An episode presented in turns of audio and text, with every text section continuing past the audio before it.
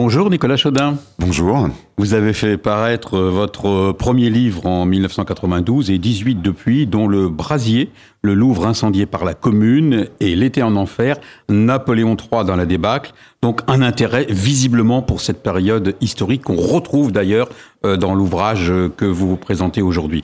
Vous êtes éditeur d'art, documentariste et vous présentez cette année Mortel Bouquet, un roman, on va dire, historico-polar, Hein, qui nous mène en Sarthe. Alors ça, évidemment, ça ne peut que nous intéresser. L'action se déroule au château de Chaours, qu'on connaît plus sous le nom de Sourches, et également à Bordigné, ce qui nous amène vers Saint-Symphorien, Bernay. Hein, donc on est dans la Champagne conlinoise, hein, clairement. Alors pourquoi euh, Nicolas Chaudin, la Sarthe euh, Est-ce que c'est par euh, intérêt personnel ou par une inspiration donnée par l'histoire? Alors d'abord parce que euh, l'objet de cette collection dans lequel paraît Mortel Bouquet, cette collection Terre sombre, est d'inviter des écrivains qui ne l'ont jamais fait à écrire des romans noirs ou des romans policiers dont l'action a pour théâtre leur région d'élection. Il se trouve que moi, euh, il y a 35 ans, ma mère a acheté euh, une maison dans la Sarthe, à Beaufait, près de Bonne-Étable, et donc, euh, je suis pas un authentique sartois, j'en aurais pas cette prétention, mais on va dire que je suis un Parisien ensarté, un Parisien en voie d'ensartement, si vous voulez. Et euh, donc, euh, donc j'ai choisi la Sarthe parce que euh, il fallait que pour cette collection Terre sombre, j'installe l'action dans une une terre que je connais bien. Il se trouve que je connais le château de Sourches plutôt pas mal, que je connais bien la forêt de Sillé, que je connais bien la forêt de Charny, etc., etc. Et donc, je me suis dit, je vais me déplacer d'une quarantaine de kilomètres vers l'ouest. Et en plus de ça, effectivement, un contexte historique me guidait à Sourches parce que pour trouver une intrigue euh, policière, je trouvais qu'il était pas mal de s'emparer du fait que Sourches avait été euh, avait été l'endroit où on avait mis à l'abri énormément de tableaux du Louvre pendant la guerre. Alors, on va, on, va y venir justement. Donc, Sourches, ce n'est pas que le, le, le, conservatoire de la pivoine. Hein. Voilà. Hein, voilà. Hein, c'est surtout euh, quelque chose d'intéressant. Vous faites référence donc à la pro, globalement à la protection des œuvres d'art en période de guerre, un petit peu à ce que, euh, pour parler une génération peut-être plus jeune, euh, au Monuments Men, en quelque sorte. Exactement. Oui, oui, oui, donc, y a, là, par contre, il y a deux vagues, deux guerres il y a deux vagues de tableaux, il y a de la réalité, il y a de la fiction dans votre livre. Expliquez-nous un petit peu donc euh, cette histoire de la protection et puis comment vous avez créé de la fiction autour de la réalité. Alors, à deux reprises dans l'histoire euh, des grands musées parisiens, les tableaux ont été évacués pour échapper soit à la rapacité de l'ennemi, soit au bombardement massif. En 1940, bien sûr, où on a euh, disperser les collections du Louvre dans une multitude de châteaux ou d'abbayes, dont la particularité était de se trouver au milieu de vastes domaines, dépourvus d'infrastructures, de manière à ce qu'elles ne puissent être en aucun cas une cible stratégique. Mais ce qu'on ignore, c'est que les tableaux ont aussi été déplacés en 1870. L'impératrice Eugénie, au dernier moment de l'Empire, a fait évacuer les tableaux du Louvre vers Brest, pour qu'ils échappent à la rapacité des armées prussiennes. Et donc ces tableaux ont séjourné dans un entrepôt à Brest, à côté d'un bateau qui s'appelait l'Hermione, et qui avait pour mission d'embarquer ses œuvres d'art vers les États-Unis, vers l'Amérique, au cas où les Allemands traverseraient la Seine. Donc moi, à deux reprises, donc, les tableaux du Louvre sont passés par le Mans. Et c'est là ah, que vous et voilà. Et alors, à partir de là, vous, vous, vous, enfin, vous êtes romancier, vous êtes écrivain. À partir de là, vous pouvez inventer une histoire complètement abracadabrante. Et comme je suis aussi historien, je raconte cette histoire abracadabrante sur le ton docte et très assuré de l'historien qui vous raconte la vérité, toute la vérité, rien que la vérité, monsieur le juge. Et, et donc, c'est une espèce d'immense supercherie. Euh, euh, dont je, dont je, dont je m'excuse auprès des lecteurs déjà. Donc un, un, un wagon euh, finalement se trouve égaré en, en gare du Mans, euh, dedans euh, des tableaux, des tableaux de petit format à la différence des grands formats de la guerre suivante, la deuxième guerre mondiale.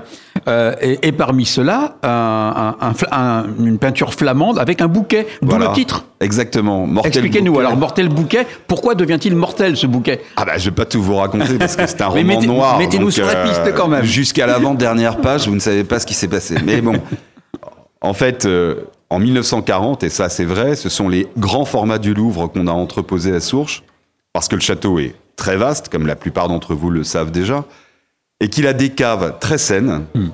qui sont de, une véritable cathédrale. Hein. les caves de Sourches sont presque aussi belles que le château lui-même.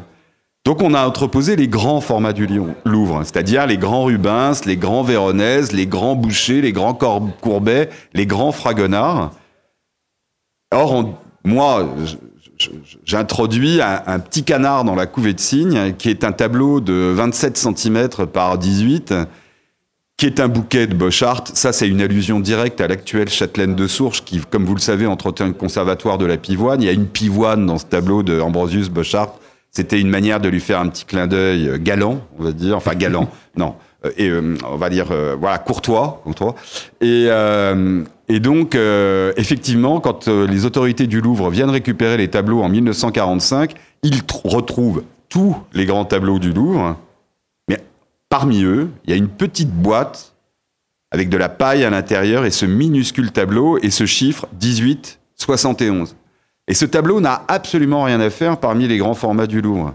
Alors évidemment, euh, tous les grands conservateurs du Louvre se disent mais que vient faire cette pochade parmi nos chefs-d'œuvre euh, monumentaux? Et donc à partir de là, vous construisez l'intrigue. Exactement, une succession d'événements malheureux va, va se produire avec des morts. Parce que j'ai une anecdote à vous raconter si ça vous amuse comme le principe de la collection est de faire écrire des romans policiers à des auteurs qui n'en ont jamais écrit, ah, vous ne maîtrisez pas tous les codes a priori. Et donc, moi, je rends le synopsis de mon roman avec l'intrigue, avec les deux évacuations de tableaux, avec l'embrouillamini, euh, nanana. Elle me dit, mais c'est génial, euh, c'est formidable, c'est très original, etc. Et puis après m'avoir bien encensé, elle termine l'entretien téléphonique, me dit, mais où sont les morts? Alors je lui dis, comment ça, les morts? Moi, Nicolas, il me faut des morts. Sinon, ça marche pas. Et elle, raccroche. et elle raccroche. Et moi, je me suis retrouvé avec mon synopsis. Zut alors. Alors j'ai pris un flingue et puis bam, bam, bam. J'ai tué euh, trois personnages un peu au hasard et puis j'ai reconstruit l'intrigue autour de ça. Voilà. Euh, alors vous vous êtes en, plein dans le Maine. Euh, je voudrais prendre un extrait quand même pour que vous nous l'expliquiez. Vous définissez les méniaux. Donc nous, Hein, hein, et, ni Normand, ni Breton, ni Angevin, ni Percheron, les Méniaux, ou pour parler clairement, les gars du Maine, des trapus, des durs à la douleur, avaient dans leur néant identitaire gagné une rude réputation de croqueurs de couilles. Tiens donc Alors ça, ça remonte à la guerre de 1870. Parce que euh, quand l'armée prussienne et les Bavarois surtout ont occupé euh, la Sarthe à la suite de la désastreuse bataille du Mans, se sont constitués beaucoup de corps francs dans la région. Et euh, des gens, euh, il y en avait un euh, tout à côté de chez moi. Ma maison d'ailleurs était un repère de corps francs. Et à Coursemont, il y avait un corps franc qui était constitué autour du châtelain du Chênay. Et les corps francs du Maine se sont illustrés par une espèce de chouannerie patriotique qui a provoqué de grandes frayeurs chez les Bavarois parce que à l'époque, à cette, à cette époque bénie, le Maine était encore couvert d'un bocage extrêmement dense, avec des chemins de chouans, vous savez, des chemins creux couverts d'arbres. Et quand les sections bavaroises euh, allaient d'un village à l'autre pour, euh, en général, quérir euh, du, de, de, de, la nourriture, des vivres, eh ben, leur tombait dessus une poignée de méniaux extrêmement, extrêmement agacés d'être occupés par les Bavarois, et ils les mais dans les chemins creux. Et en 1914, quand euh, les Allemands ont envahi euh, encore une partie du territoire, ils se souvenaient par leur père et par leur grand-père que euh, en France et notamment dans l'ouest de la France, s'étaient constitués ces corps francs extrêmement cruels. Et pourquoi? Pourquoi? Parce que la chouannerie avait déjà sévi dans la région et que c'était une guerre civile la chouannerie. Donc c'est une guerre cruelle. Eh bien cette guerre cruelle, en 1871, en plein hiver, alors que la neige tombait, etc., eh ben, les Méniaux l'ont reprise et ont taillé euh, des croupières sévères aux troupes d'occupation bavaroises et prussiennes. Alors Nicolas Chaudin, vous venez de, signer un, un, un, historique, un ouvrage historico-polar, voilà. On un polar historique, on, ouais. on, le sent, la, la fibre de l'historien, elle est chez vous, y compris dans la narration. Hein, on, quand vous commencez, on a envie de vous écouter jusqu'au bout, mais on ne peut pas aller plus loin. Euh, Nicolas Chaudin, donc je ne peux que recommander votre livre, surtout pour tous ces méniaux de, de, de, oui, la, de la, région de, de, de Sillé, de, de Sourches et tout cela. Euh, Nicolas Chaudin, Mortel Bouquet, c'est paru aux presses de la Cité, euh, dans, la tirée, dans la série euh, Terre sombre, qui consiste, je vous le rappelle, à faire écrire par des écrivains un polar pour les sortir un petit peu de leur style habituel. Exactement. Ça réserve quelques surprises. Merci Nicolas Chaudin. C'est moi qui vous remercie. Au revoir. Au revoir.